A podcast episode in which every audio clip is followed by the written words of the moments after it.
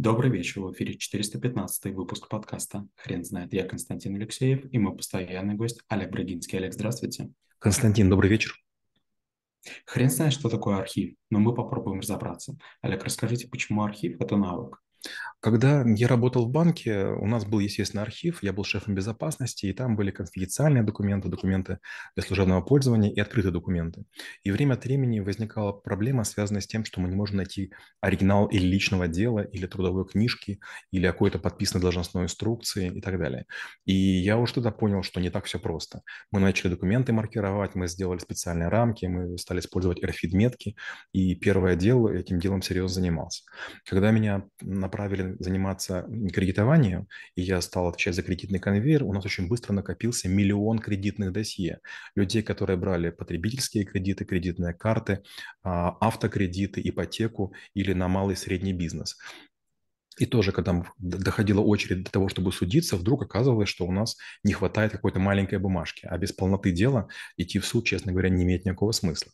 И вот тогда я понял, что архив – это такая история, которой нужно заниматься ежедневно, регулярно. И вот у нас сейчас супруга есть клиника, называется в Голливуд, в центре Москвы на Лубянке. У нас тоже есть архив. У нас клиентов там меньше тысячи сегодня, и казалось бы, зачем это делать? Но буквально недавно тоже у нас был один клиент, а, который документ вроде бы подписал, и системе отметка стоит, что он подписан. А когда мы просто проводили инвентаризацию, оказалось, документ не подписан. Правда, удивительно. Казалось бы, э, у нас айтишные системы есть, мы вроде бы имеем какой-то опыт, но постоянно возникает разница между тем, что есть реальная жизнь и отражением в архиве. Олег, вы не могли бы, пожалуйста, рассказать, а, с чего начинается архив? Ведь это, я так понимаю, что а, основать или сделать структуру определенную до начала а, предприятия или крупной компании, это важнее, чем нежели а, исправлять уже существующую систему.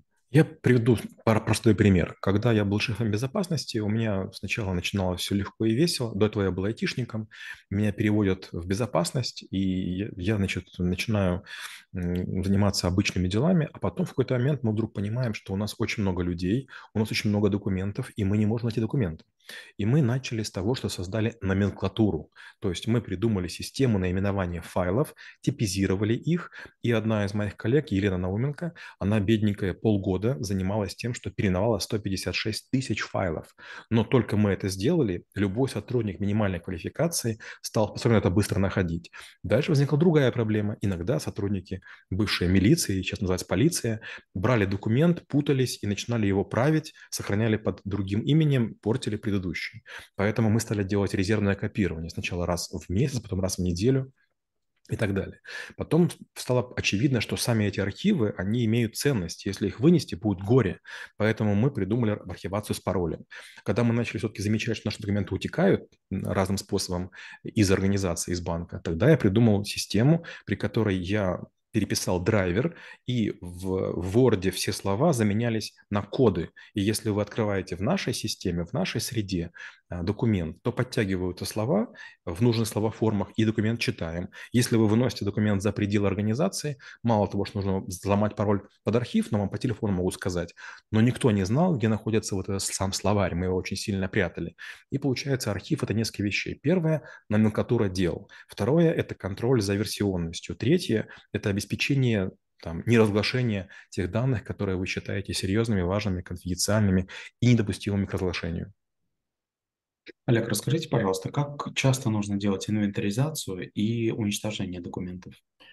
Вот хороший вопрос по поводу уничтожения. Уничтожение делать не очень сложно в том случае, если вы имеете базу, я обычно вел базу в Access, где есть дата создания файла, суть, идея, тип документа, автор и срок хранения. Но, к сожалению, есть много документов, которые хранятся знаете, какая формулировка есть? До истечения срока надобности. Вы будете смеяться. Но если вы, например, выдаете деньги людям под роспись, то вы должны хранить их, эти документы, минимум 25 лет, а максимум до того момента, пока все люди получат пенсию. 25 э, лет – это считайте вечно. Это означает, что у вас в архиве будет примерно 6 или 7 разделов. Кое-что вы храните больше 75 лет, кое-что больше 50, кое-что больше 25, кое-что больше 15, больше 10, больше 5, больше 3, больше 2, больше года. И э, у вас будут еще так называемые временные контракты, скажем, на 3 года или на 5 лет. Если вам, вас, вас могут подать в суд, по делам хозяйственным, любой документ, любая квитанция, любой квиточек должен храниться три года. И поэтому уничтожение обычно происходит а, при двукратном или полуторном истечении срока. Потому что все что угодно может быть. Вам кажется, что документы уже не нужны, но по ним, допустим, юристы работают, а как только начинаются какие-то дела юридические, то срок приостанавливается. Олег, расскажите, пожалуйста, про компетенции архивариуса. Кто этот человек, э, как научиться быть им? Архивариусы, они наподобие библиотекарей, они смотрят документ и его категоризируют по пяти или семи критериям, которые в компании приняты. Они понимают разницу между регламентом и приказом, инструкцией и, например, э, распоряжением. Они знают, кто что может издавать. Они ведут систему нумерации, они ведут систему полнотекстового поиска, они обязательно ведут версионность, они обычно э, знают, когда подпись нужна, когда достаточно обычного ок. То есть это люди, которые умеют документы, во-первых, очень хорошо категоризировать, во-вторых, они знают э, нюансы разных формулировок, формулировок, и в-третьих, э, они знают, что такое э, выписывание документа. Представьте, вы работаете с неким документом, скажем, с регламентом. И вот если вы с ним работаете, будучи Константином Алексеевым в крупной компании, он на вас выписан. Это означает, что никто другой не может получить разрешение на доработку документа, пока вы дорабатываете его вы. Получается, документы имеют несколько режимов, и самый важный из них называется S-Book, как книга. Это означает, что если вы книгу взяли, то в библиотеке ее нет. Если вы занимаетесь доработкой документа, то другие не могут этого делать. Получается, что вот выписывание документа или блокирование документа на конкретного исполнителя санкционировано меняющего документ. Это такая очень серьезная история. Олег, скажите, пожалуйста, а есть ли в мире а, такая юрисдикция, в которой возможен электронный архив, а не бумажный? Электронный архив возможен почти в любой стране, а, и в том случае, если вы не готовитесь к судам.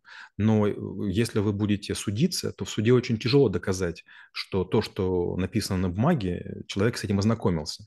А, если у вас есть электронные подписи у каждого сотрудника, если у вас есть другие средства идентификации, если вам не лень хранить видео, архив, при котором видно, кто когда где подписывается, требуется, тогда вы можете это делать. Но очень опытные юристы, очень опытные архивариусы, они перестраховываются дважды или трижды, и поэтому они ведут отдельный реестр подписей, скажем, под инструкцией, а отдельная подпись под инструкцией.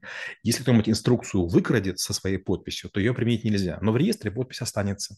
Поэтому вы спрашиваете, можно ли использовать только электронную подпись? А я говорю, нет, наоборот. К сожалению, архивариусы и юристы умножают бумажные сущности, увеличивая количество документов, которые можно приобщить к делу в случае спора. Олег, а, скажите, пожалуйста, как не допустить э, попадания документов не в те руки? Это очень сложно. Понимаете, в наших странах цена информации – бутылка. Когда мы занимались потреб кредитования, в какой-то момент вдруг оказалось, что в архиве исчезают какие-то кредитные дела. Представьте, у нас берет человек 60 тысяч долларов в кредит, какое-то время платит, а потом платить перестает. Мы хотим подать на него в суд. А он берет и платит, допустим, там 500 долларов кому-то, кто выкрадет для него пакет его документов. 500 долларов для архивариуса или человека, которого входит, вхож в архив, это просто гигантские деньги. Через время в Даркнете появляется сайт, где будет написано «Я, Константин Алексеев, за 500 долларов изыму из там, такого-то банка ваше досье, и вы никому не будете должны». Это серьезный бизнес. Олег, расскажите, пожалуйста, как вы преподаете навык? Ну, мы начинаем, конечно, с номенклатуры. Я показываю, что есть 72 типа документов и рассказываю разницу между ними. Дальше я говорю, что у документа есть разные атрибуты. Кто, кому, когда отослал. Это атрибуты, которые заполняют тот, кто инициирует общение. Дальше у документов есть атрибуты, которые приняты по закону. Срок ответа, способ ответа, канал ответа. И получается номера входящие, исходящие, крайний срок ответа. Это все записывается в специальные формуляры. То есть помимо того, что у вас есть документ, который вы обычно обычно сканируете, если на нем есть живые подписи или печати, вам необходимы формуляры, формуляры в некоторой базе данных, которые будут как бы время от времени выскакивать а, сообщениями. То есть ваша главная задача не допускать просрочки, потому что если вы выпадаете за временные рамки, отведенные по закону, у вас либо наступает ответственность, либо, наоборот, вы лишаете возможности обжаловать некоторые решения, принятые там, силовыми структурами или судебными органами. Олег, спасибо. Теперь на вопрос, что такое архив, будет трудно ответить. Хрен знает.